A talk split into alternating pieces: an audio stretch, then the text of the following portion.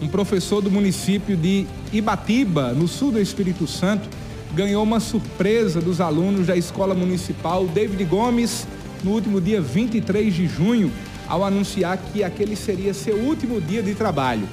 Ele decidiu se aposentar após 35 anos de atuação na educação.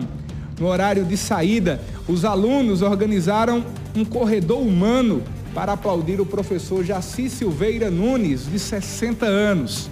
Ele não conteve a emoção e foi às lágrimas. O vídeo divulgado nas redes sociais, que ganhou notoriedade nesta semana, mostra os alunos aplaudindo o professor Nunes enquanto ele passa pelo corredor. De acordo com o professor, além dos que aparecem nas cenas, outros estudantes que já tiveram aula com ele o aguardavam do lado de fora.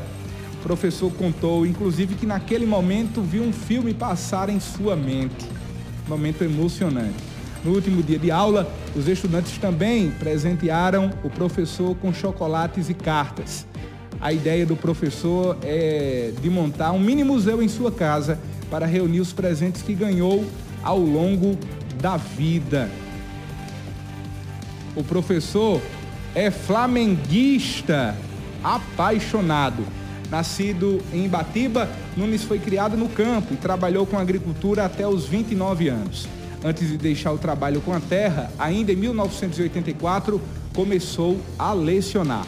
Em 93, começou a cursar pedagogia. Já formado em 2002, foi aprovado em concurso público.